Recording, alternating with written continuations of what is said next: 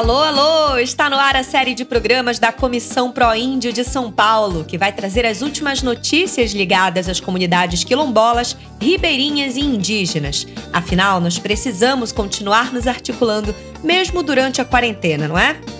Nesse primeiro programa, o assunto é o projeto de construção da linha de energia, que atravessará o município de Óbidos e recebeu a licença prévia do Ibama, sem consulta às comunidades que serão atingidas. Vamos nessa? Pois é, em maio desse ano, o IBAMA, com autorização da Fundação Cultural Palmares, emitiu a licença ambiental prévia para a Parintins Amazonas Transmissora de Energia dar continuidade aos preparativos e estudos para a construção do linhão.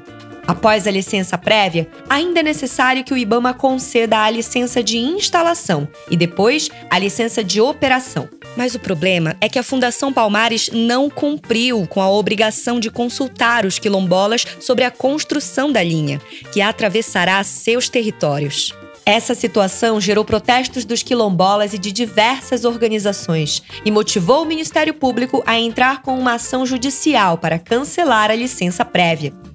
Por isso, estamos aqui para explicar melhor o que está acontecendo e as decisões tomadas pelas instituições até agora. A linha de transmissão Oriximiná-Juruti-Paritins terá mais de 200 quilômetros de extensão e atravessará duas terras quilombolas, Arapucu e Muratubinha, Mondongo e Igarapé-Açu.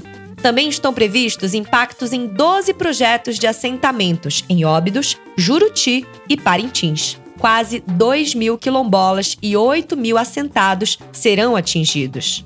Os líderes das comunidades Arapucu Muratubinha, Catarina Soares Franco e Raimundo Ramos, criticam a conduta do governo e da empresa pela quebra dos compromissos firmados e o desrespeito ao direito à consulta prévia, livre e informada.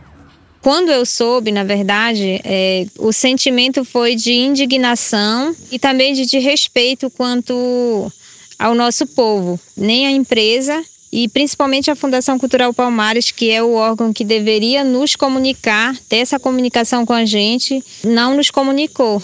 Nós se sentimos traídos porque tinha vindo aqui acertado tudo para fazer o estudo, aí depois vinha para a gente fazer a correção para de lá ser liberado, mas ele fez logo sem nos consultar, só isso. Consulta prévia é uma obrigação do Estado brasileiro de perguntar, adequada e respeitosamente aos povos tradicionais, sua posição sobre decisões administrativas e legislativas capazes de afetar suas vidas e seus direitos. Mas então, se a consulta prévia é obrigatória, a pergunta é: por que dessa vez ela não aconteceu? A Fundação Palmares alegou que a pandemia do coronavírus e o isolamento social impediram a consulta e que ela será feita em uma fase mais avançada do processo. Mas, se for assim, a consulta deixa de ser prévia, ou seja, deixa de ocorrer antes da aprovação do projeto pelo IBAMA, como explica a Carolina Bellinger, da Comissão Pro Índio.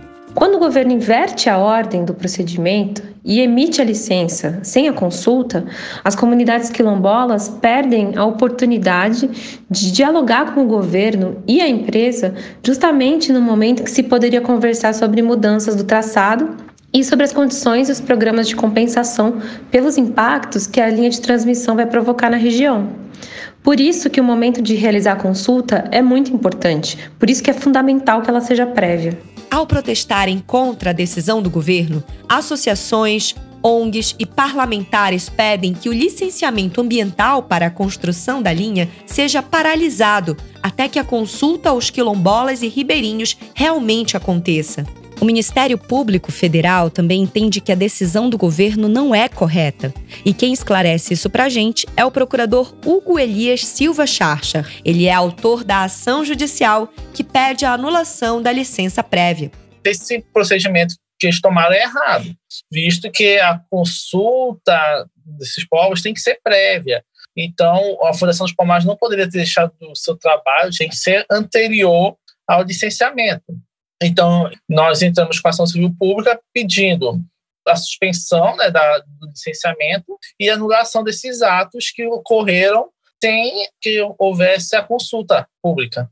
questão ambiental da licença.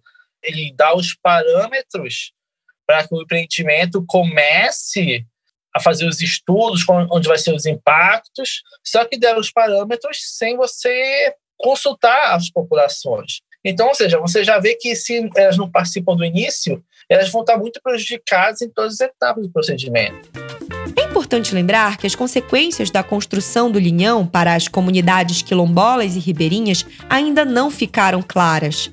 Os quilombolas não sabem se poderão perder casas para a instalação das torres do linhão, nem quantos hectares de seus territórios serão ocupados por essas torres e pela área de servidão da linha de energia. A emissão da licença atropela essas negociações, tão essenciais para a vida dos quilombolas. A licença ambiental já emitida, ela aprova o traçado do linhão. Mas até agora, a questão do traçado foi objeto de forte questionamento. Em vários momentos, as comunidades quilombolas reivindicaram que o traçado fosse modificado, para que a linha não passe por cima de nenhuma casa e não provoque a remoção de famílias dos seus lares. O líder quilombola Raimundo Ramos reforça essa preocupação. Tem casas que vai ficar embaixo de onde vai ter o linhão, onde a pessoa já escolheu o melhor lugar que ela achava, agora vem, vem o linhão, vai ter que tirar ela e vai para o lugar que eles quiserem colocar. E a preocupação nossa é grande, que vai ter muitos, muitas situações estranhas aqui para nós. Primeira é que ninguém está habituado com esta realidade que eles vão deixar aqui para nós e vão fazer mudança do, do, do hábito familiar do, da comunidade. Nunca mais vai voltar o, o mesmo que era. Apesar do projeto da linha passar pelos territórios quilombolas, as comunidades não serão beneficiadas com a energia elétrica do linhão. Ficarão apenas com os prejuízos. Os impactos vão ser muitos nas comunidades, especificamente na nossa, porque vai vir um, um bocado de máquina para trabalhar, fazer um, um barulhada grande, vai vir um bocado de homem trabalhando, aí tem a própria floresta que vai ser derribada, há possibilidade de contaminação da água, contaminação do ar. Segundo eles, a, a, a linha deixa um ruído aí que fica zoando noite e dia no, da energia. Depois dos protestos, a empresa responsável pelo projeto sugeriu que a realização da consulta prévia seja feita via internet, uma consulta virtual. Mas a proposta é contestada pelos quilombolas e pela Proíndio. Em primeiro lugar, porque uma consulta virtual não é culturalmente adequada, não respeita os costumes e o jeito dos quilombolas tomarem suas decisões. Outro problema é que as comunidades não têm estrutura digital nem sinal de internet para sustentar um debate nesse modelo. Uma consulta virtual exigiria também que os quilombolas se reunissem para participar da reunião, ou seja, eles teriam que descumprir a quarentena, o que não é recomendado pelos órgãos de saúde no momento da pandemia. Nós não temos estrutura nenhuma para que uma consulta prévia seja realizada de forma virtual, porque nós não temos internet de qualidade, né? Principalmente durante a pandemia. E se for para acontecer dessa forma, nós não não temos como participar. É importante, sim, a construção do linhão é, mas pensar que o mais importante agora é a vida dos nossos quilombolas. Nosso município vizinho já perdemos muitos irmãos quilombolas para essa doença aí, Covid-19. E olha só, a situação ainda é mais complicada. Lembramos que em março de 2020, um decreto presidencial transferiu as obrigações da Fundação Cultural Palmares ao INCRA, que se tornou o órgão responsável por acompanhar e se posicionar em processos de licenciamento ambiental em terras quilombolas. O que aconteceu né, é que essa autorização do, da Fundação Palmares se deu após março, quando ela já não tinha atribuição. Então, por isso seria nulo. E foi com esse ato que o IBAMA deu a licença prévia. É, também é nulo esse ato do IBAMA. Tudo, tudo que vier de um ato nulo vai ser nulo também. Então, esse é, é mais uma razão que nós colocamos lá no nosso pedido para suspender esse licenciamento.